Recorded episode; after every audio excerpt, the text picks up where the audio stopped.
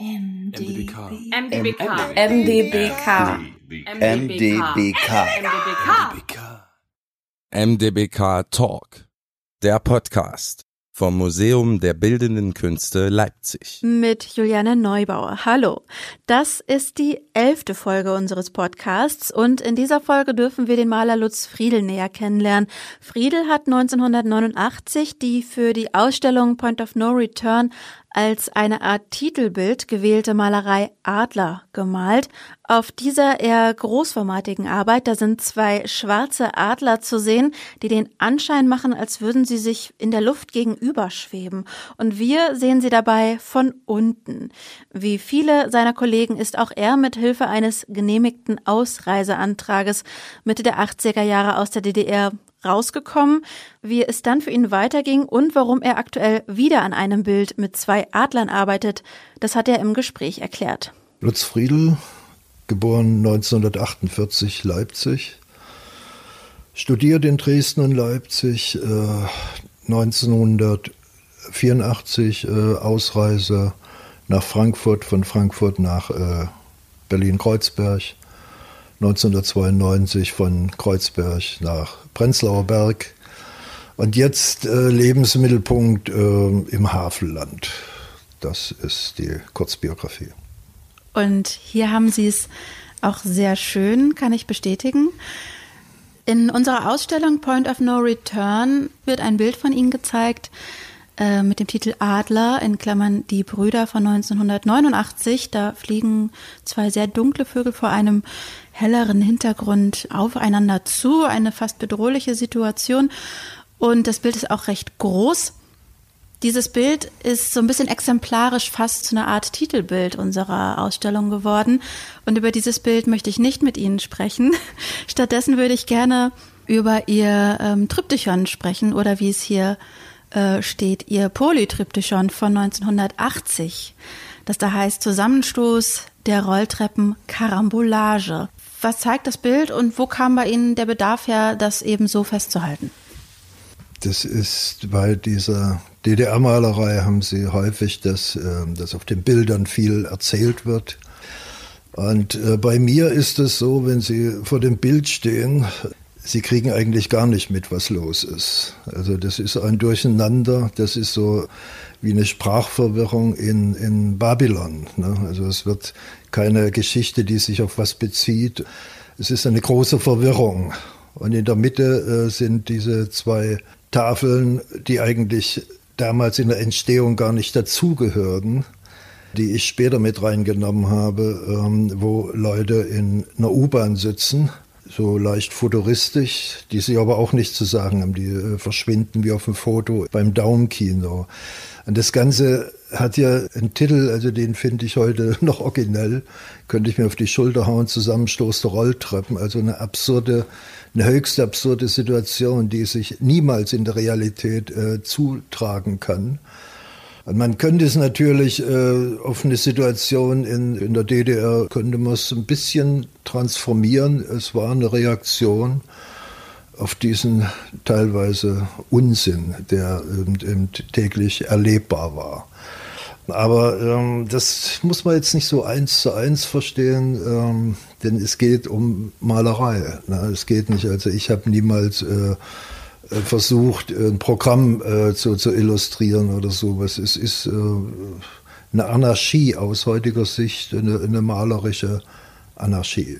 Sie haben 1984 entschieden, die DDR zu verlassen. Vielleicht äh, können Sie für uns nochmal zusammenfassen, wie es zu dieser Entscheidung kam? Ähm, naja, der Gedanke Ausreise, das war äh, so im Freundeskreis, äh, wurde seit circa 1980 diskutiert, besprochen, ne, weil dieses Zugehörigkeitsgefühl zu dieser DDR in meiner Generation zumindest, das war noch vorhanden im Gegensatz zu der nächsten Generation dann. Und die Frage war eben, war eben immer, ja, machen wir es oder machen wir es nicht? Und dann sprach so viel dagegen, da war Angst und Angst vor dem Neuen und sowas alles. Und ich hatte es dann für mich entschieden, weil das ist, also das war kein Gruppendruck oder sowas. Ich hatte es dann für mich entschieden äh, zu machen und raus. Und äh, Äh, wenn Sie fragen, warum, äh, das ist ganz einfach. Also ich vergleiche die Situation immer gerne mit auf dem Bahnhof stehen und man steht auf dem falschen Gleis. Es kommt immer derselbe Zug und derselbe Zug geht da und dorthin. Man weiß das alles. Und der eigentliche Zug, mit dem man fahren möchte, der ist dann drei Gleise weiter. Diese verrückte Situation, das fiel mir heute Morgen ein, äh, wenn Sie Bahnhof Friedrichstraße standen da kam die S-Bahn nach Pankow und die S-Bahn nach so und so und dann war ein großer Drahtglaswand. Dahinter sahen sie äh, Silhouetten und dann die Ansage nach Wedding und nach äh, Ruhleben und sowas alles. Und das war eben die andere Welt, die äh, fünf Meter entfernt war, aber unerreichbar. Also ich hatte, wie gesagt, das Gefühl, auf dem falschen Gleis zu stehen und das auf ewig. Und da war dann die Frage, man konnte ja in der DDR gut leben als Künstler, das war, man war privilegiert. Dann gab es noch die sogenannte innere Emigration, auf die sich ja viele äh, Künstler berufen, heute noch. Ich war 35 Jahre alt und in dem Alter in so eine sogenannte innere Emigration zu gehen, das fand ich als lächerlich. Und dann lieber raus und äh, und das war dann so die Entscheidung. Wie ist denn Ihre künstlerische Arbeit weitergegangen?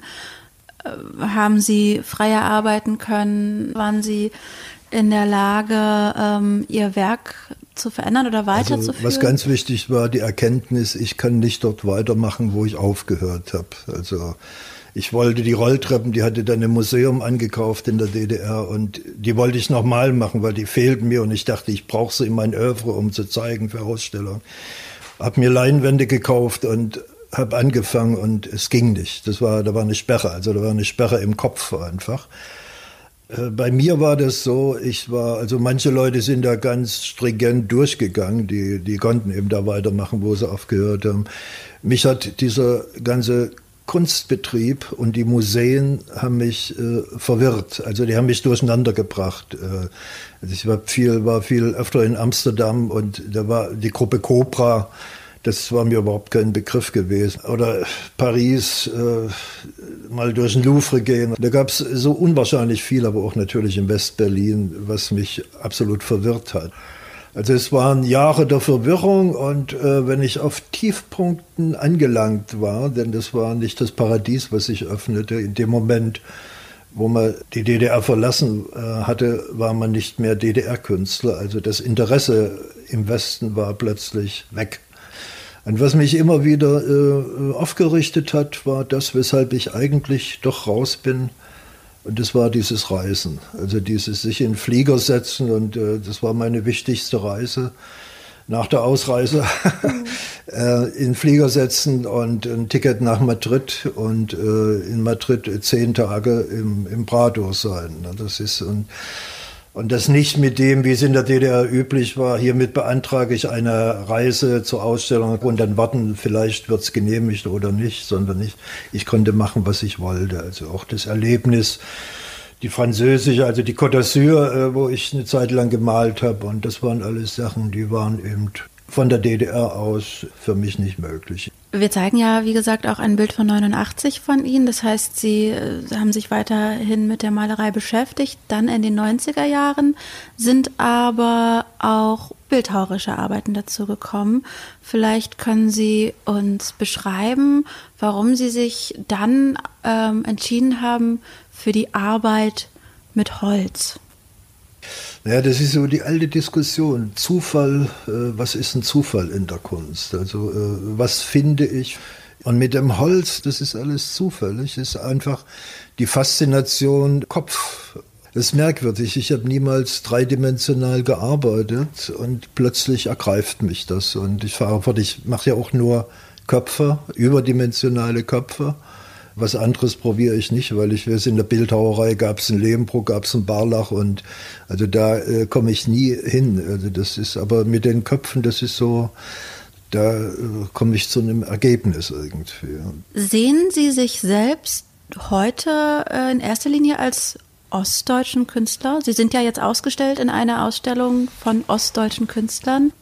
Es ist, das ist eine ganz schwere Frage irgendwo. Also biografisch, das ist auch damit, was Heimat ist. Und ich bin immer ein bisschen verblüfft, wenn, wenn Leute darüber sinnieren, äh, was sie als Heimat bezeichnen, also da, wo man meine Sprache spricht, wo meine Freunde sind und sowas alles. Ich merke immer wieder, wenn ich in Leipzig bin, äh, das hat mich geprägt äh, bis heute. Wenn, dann ist das Heimat. Und das mit dem Ostdeutschen, das ist sehr, sehr zwiespältig weil eigentlich mit dem Verlassen der DDR wollte man das hinter sich lassen. Also ich denke, bei den, bei den Künstlern gibt es in Deutschland die Westkünstler, die westdeutschen Künstler, die ostdeutschen Künstler. Und dann gibt es so eine Gruppe, die dazwischen steht. Und ähm, das, dazu gehöre ich dann praktisch. Also ich fühle mich nicht als Westdeutscher, so richtig als Ostdeutscher auch nicht. Also mir wäre nie in Sinn gekommen, äh, wieder nach Leipzig zu gehen jetzt so. Das hätte ich so ein bisschen als eine komische Rückkehr betrachtet. Nun durfte ich gerade mit Ihnen einen Ihrer Atelierräume besuchen, wo Sie aktuell an einem Bild arbeiten, was anknüpft an das Bild, was bei uns gezeigt wird, Adler. Vielleicht können Sie kurz sagen, warum Sie jetzt 30 Jahre später dieses Bild in Anlehnung an dieses äh, Werk, was bei uns eben hängt, mit den zwei sehr großen schwarzen Vögeln, die sich gegenüber fliegen, ganz nah, warum sie jetzt entschieden haben oder den Impuls hatten, dieses Bild daraufhin jetzt 30 Jahre später zu malen. Und vielleicht können Sie auch kurz beschreiben, was Sie da malen. Also interessant ist, äh, das stelle ich mal äh, voraus, Zeit Online, da gibt es eine Bemerkung zu diesem Adlerbild, ähm, was ich nie so gesehen habe, aber was einfach auf dem Bild drauf ist. Ne? Also die Adler fliegen aufeinander zu aber sie fliegen nicht ineinander, also sie kämpfen nicht miteinander, sondern das ist Stillstand, Stille. Also die verharren auf dem Bild, ist klar, äh, verharren äh, sich gegenüber. Und das ist ja eigentlich damals, äh, 1989, 90, äh, war das die Situation. Ne? Das ist, äh, was, was passiert jetzt? Keiner wusste genau, was kommen wird. Also jeder hatte Hoffnung. Und ähm, ich hatte dann die Idee, ich hatte noch ein Adlerpärchen, also zwei Formate, jetzt nicht wie, wie in der Ausstellung das auf einen, sondern zwei Adler, die aufeinander zufliegen, aber die waren 1987, 88 gemalt, also da war noch keine, war noch keine Wende, die aufeinander zufliegen und mir kam dann aus fast heiteren Himmel die Idee, das Thema wieder aufzugreifen, aber diese Adler Rücken an Rücken äh, zu malen. Das ist, natürlich ist das ornithologisch eigentlich ein, ein Unsinn, ein Quatsch. Ne? Das sind auch keine Adler, das ist Malerei. Ähm, aber so praktisch dieses äh, nicht voneinander loskommen können oder nicht voneinander loskommen, man ist miteinander verbunden. Das ist eben dieses, dieses Deutschland, äh, es verläuft nach 30 Jahren äh, eine imaginäre Mauer immer noch irgendwo und das ist auch die Mauer in, in den Köpfen so. Ne? Und das ist, Augenblicklich äh, äh, kommt das gerade wieder ein bisschen hoch. Also ich will jetzt nicht so aktuell werden und, und auf, die, auf die Wahlen verweisen, aber das ist, ist wirklich ein Problem. Ne? Und jetzt steht wieder die Frage, äh, wie vor 30 Jahren, wie geht es jetzt weiter? Und ähm, das könnte man sich bei dem Bild als aufmerksamer Betrachter könnte man das rauslesen, aber letztendlich es geht immer um ein Bild. Das ist ein Bild, das ist kein, keine Schlagzeile oder sowas. Sie sind also der Meinung, dass wir uns mit dem Thema Wende und deutsche Wiedervereinigung weiterhin auch in der Kunst noch auseinandersetzen sollten naja, äh, wer soll sich damit auseinandersetzen? Jetzt die Künstler oder das Publikum oder die Kuratoren oder die Politik oder wie, wie meinen Sie das jetzt? Ja, alle, denke ich, ne? Naja, es ist. Also Sie, oder bleiben wir hier bei Ihnen erstmal. Ja, ja. Sie haben da noch gerade Bedarf, das für sich jetzt auch noch mal 30 Jahre später zu thematisieren. Ja, naja, das ist, das ist einfach so dieser Rückblick, dieser biografische Rückblick. Äh, dass das nochmal zum Thema wird. Also ich meine, wenn Sie jetzt bei Richter gucken, der ist in seiner Dresdner Vergangenheit, entdeckt da äh, einen Onkel, der bei der SS war und so weiter und eine Tante, die als Opfer war und sowas alles.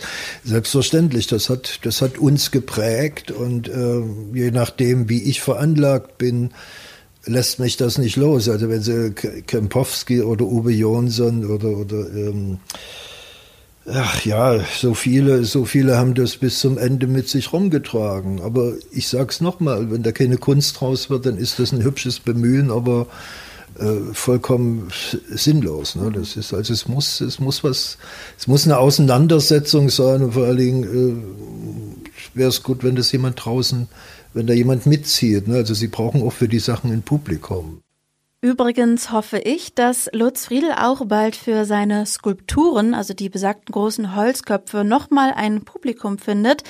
Die haben mich, als ich in sein großes Atelier kam, sehr überrascht, vor allem weil einen die knapp 50 Gesichter beim Eintreten direkt ansehen. Das war ganz besonders. Friedel erzählte mir, dass er gerade erst zufällig beim Waldspaziergang die Malerin Conny Schleime getroffen hatte, die auch im Haveland ihren Landsitz bewohnt und dort arbeitet. Auch von ihr gibt es Bilder in unserer Ausstellung und auch sie durfte ich zum Gespräch besuchen, allerdings in ihrem Berliner Wohnatelier. Sie ist wahrscheinlich eine der energiegeladensten Menschen, die mir bisher je begegnet sind und hat sehr offen und unterhaltsam von ihren Erlebnissen in den letzten circa 35 Jahren erzählt.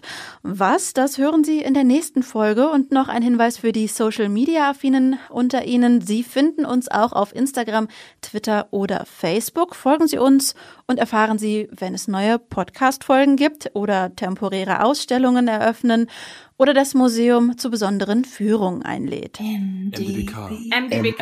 MDBK. MDBK. MDBK.